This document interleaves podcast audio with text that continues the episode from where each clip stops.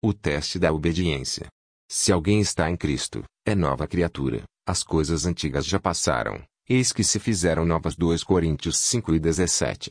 Uma pessoa pode não ser capaz de dizer o momento e o lugar exatos, nem descrever todas as circunstâncias do processo de conversão, mas isso não prova que ela não seja convertida. Cristo disse para Nicodemos: O vento sopra onde quer, ouves a sua voz, mas não sabes de onde vem, nem para onde vai. Assim é todo o que é nascido do Espírito João 3:8. Como o vento, que é invisível, embora seus efeitos sejam claramente vistos e sentidos, assim também é o Espírito de Deus em sua obra no coração humano. Esse poder regenerador, o qual nenhum olho humano pode ver, gera uma nova vida e cria um novo ser à imagem de Deus. Embora a obra do Espírito seja silenciosa e imperceptível, seus efeitos podem ser vistos. Se o coração foi renovado pelo Espírito de Deus, a vida dará testemunho disso. Apesar de nada podemos fazer para mudar o coração e entrar em harmonia com Deus, mesmo que não devamos em absoluto confiar em nós mesmos, nem em nossas boas ações, a vida vai revelar se a graça de Deus habita em nós. Uma mudança será notada no caráter, hábitos e propósitos. Será claro e decisivo o contraste entre o que eram antes e o que são agora. O caráter é revelado não por boas obras nem por erros ocasionais, mas pela tendência que palavras e atos costumeiros revelam. É verdade que pode haver uma aparência de retidão, mesmo sem o poder renovador de Cristo. O desejo de ter influência e de ser estimado pelos outros pode levar a uma vida bem ordenada. O respeito próprio pode nos fazer evitar a aparência do mal. Um coração egoísta pode promover atos generosos. De que maneira, então, vamos demonstrar de que lado estamos? Quem domina nosso coração? Em quem estão nossos pensamentos? Acerca de quem gostamos de conversar? Quem é o alvo da nossa calorosa afeição e do melhor da nossa energia?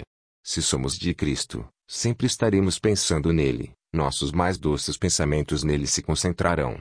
Tudo o que temos e somos será consagrado a ele.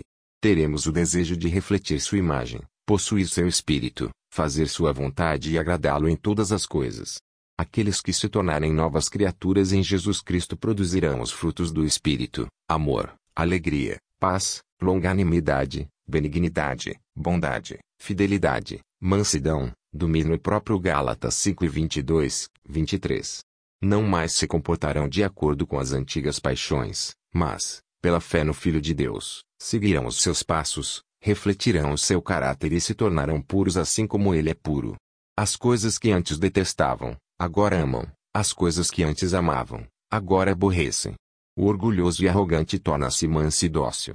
O vaidoso e ativo torna-se humilde e modesto. O alcoólatra deixa a bebida, o viciado torna-se puro. As modas e os costumes mundanos são postos de lado.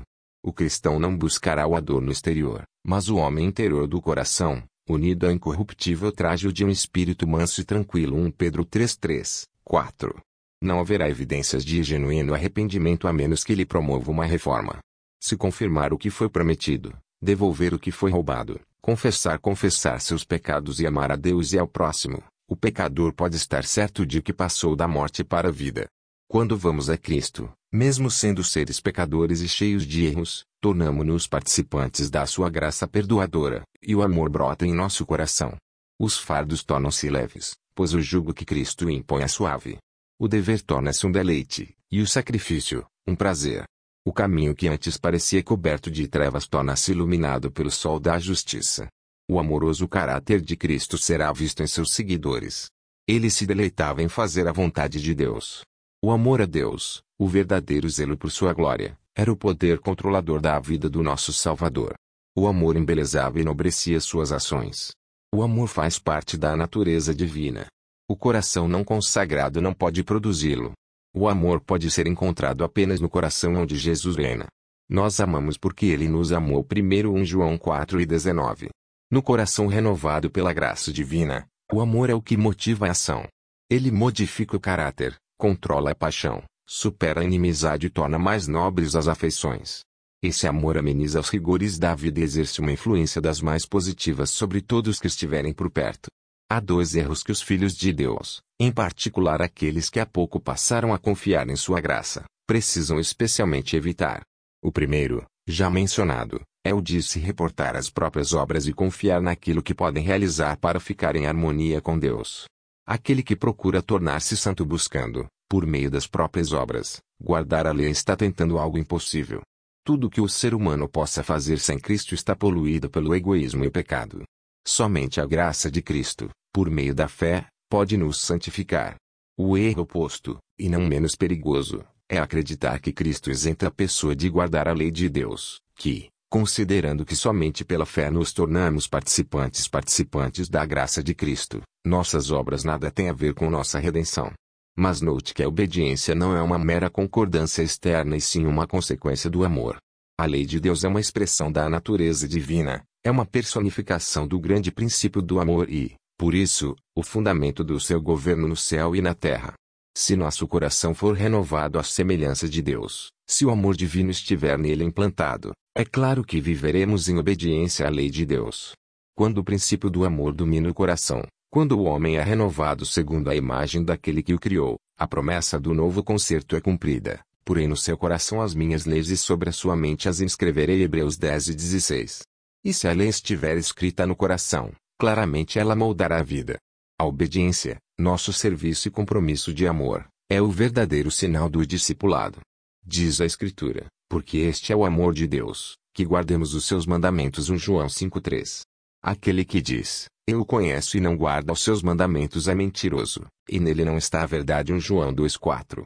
Em vez de dispensar as pessoas da obediência, é a fé, e somente a fé, que nos faz participantes da graça de Cristo, capacitando-nos a obedecer. Não ganhamos a salvação por nossa obediência, pois a salvação é um dom gratuito de Deus que recebemos pela fé. Mas a obediência é o fruto da fé. Sabeis que também ele se manifestou para tirar os pecados, e nele não existe pecado. Todo aquele que permanece nele não vive pecando, todo aquele que vive pecando não viu, nem o conheceu. 1 João 3, 5, 6. Aqui está a verdadeira prova. Se estivermos em Cristo, se o amor de Deus habitar em nós, nossos sentimentos, pensamentos, propósitos e ações estarão em harmonia com a vontade de Deus expressa nos preceitos de sua santa lei. Filhinhos, não vos deixeis enganar por ninguém. Aquele que pratica a justiça é justo, assim como ele é justo. João 3,7. A justiça está definida pelo padrão da santa lei de Deus, como está expressa nos dez preceitos dados no Sinai. A suposta fé em Cristo que leva a pessoa a se esquivar da obrigação de obedecer obedecer a Deus não é fé, mas presunção. Pela graça sois salvos, mediante a fé Efésios 2:8. Entretanto, a fé, se não tiver obras, por si só está morta Tiago 2 e 17. Jesus Cristo disse acerca de si mesmo, antes de vir à terra, agrada-me fazer a tua vontade, ó Deus meu, dentro do meu coração, está a tua lei Salmo 48. E antes de subir ao céu, ele declarou, tenho guardado os mandamentos de meu Pai e no seu amor permaneço João 15 e 10. Diz a Escritura: Sabemos que o temos conhecido por isto, se guardamos os seus mandamentos. Vírgula, aquele que diz que permanece nele, esse deve também andar assim como ele andou. em João 2,3,6. Pois que também Cristo sofreu em vosso lugar, deixando-vos exemplo para seguirdes os seus passos. 1 Pedro 2,2.21. A condição para a vida eterna ainda é a mesma que sempre foi: perfeita obediência à lei de Deus, perfeita justiça, exatamente como era no paraíso, antes da queda de nossos primeiros pais. Se a vida eterna nos fosse concedida sob qualquer condição inferior a essa, a felicidade de todo o universo estaria correndo perigo. Estaria aberto o caminho para que o pecado com toda a sua miséria se perpetuasse. Antes da queda, Adão podia apresentar um caráter justo, mediante a obediência à lei de Deus. Mas ele fracassou e, por causa do seu pecado, nossa natureza se acha decaída e não podemos, por nós mesmos, alcançar a justiça. Pelo fato de sermos pecadores, profanos, somos incapazes de obedecer perfeitamente à santa lei. Não possuímos em nós mesmos a justiça necessária para satisfazer as exigências da lei de Deus. Mas Cristo providenciou uma solução. Ele viveu na terra em meio a provas e tentações iguais às que temos de enfrentar. E viveu sem pecar. Morreu por nós, e agora se oferece para tirar-nos os pecados e dar-nos sua justiça. Ao entregar-se a Ele, aceitando como seu Salvador, você, por causa dele, será considerado justo, não importa quão pecaminosa possa ter sido a sua vida. O caráter de Cristo substituirá o seu caráter, e você será aceito diante de Deus como se não houvesse pecado. Além de tudo isso, Cristo transformará o seu coração, e ali, pela fé, Ele vai habitar. Por meio da fé e de uma contínua submissão de sua vontade a Ele, você deve manter essa ligação com Cristo. Assim fazendo, Ele operará em você o querer ir fazer, segundo a sua vontade. Você poderá dizer, esse viver que, agora, tenho na carne, vivo pela fé no Filho de Deus, que me amou e a si mesmo se entregou por mim. Gálatas 2 e 20. Assim disse Jesus aos seus discípulos, não sois vós os que falais, mas o Espírito de vosso Pai é quem fala em vós. Mateus 10 e 20. Assim, através de Cristo, você manifestará o mesmo Espírito e as mesmas boas obras, obras de justiça e obediência. Portanto, nada temos pelo que nos vangloriar, nenhum motivo para exaltação própria. Nossa única razão para a esperança está na justiça de Cristo que nos é imputada, como resultado da obra do Espírito Santo, o qual atua em nós e por nosso intermédio. Quando falamos em fé, devemos ter em mente que existe uma distinção. Existe uma espécie de crença que é totalmente diferente da fé. A existência e o poder de Deus, a veracidade de Sua palavra, são fatos que nem Satanás e suas hostes podem sinceramente negar. A Bíblia diz que os demônios creem e tremem Tiago 2 e 19. Mas isso não é fé. Onde existe não só a crença na palavra de Deus, mas também uma submissão da vontade a Ele, onde o coração é entregue e as afeições são nele concentradas, Aí existe fé, uma fé que opera por meio do amor e que purifica o coração. Mediante esta fé, o coração é renovado à imagem de Deus.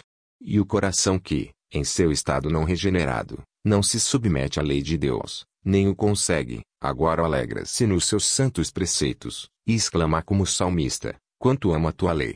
É a minha meditação, todo dia. Salmo 119 97.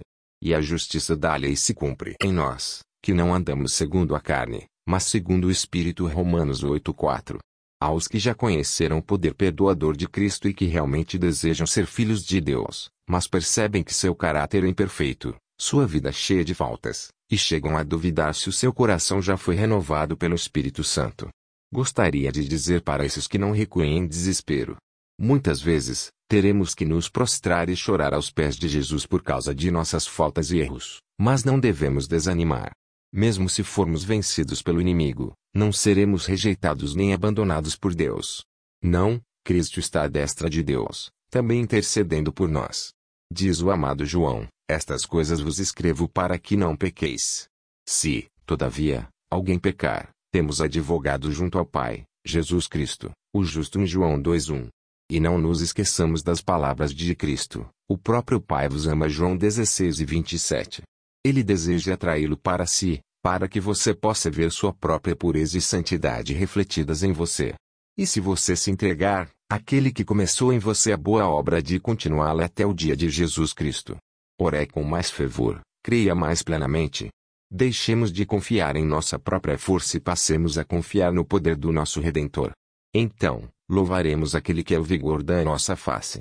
Quanto mais perto você estiver de Jesus, mas cheio de falta se sentirá seus próprios olhos, pois sua visão ficará mais clara, e suas imperfeições serão vistas em amplo e distinto contraste com a natureza perfeita de Cristo.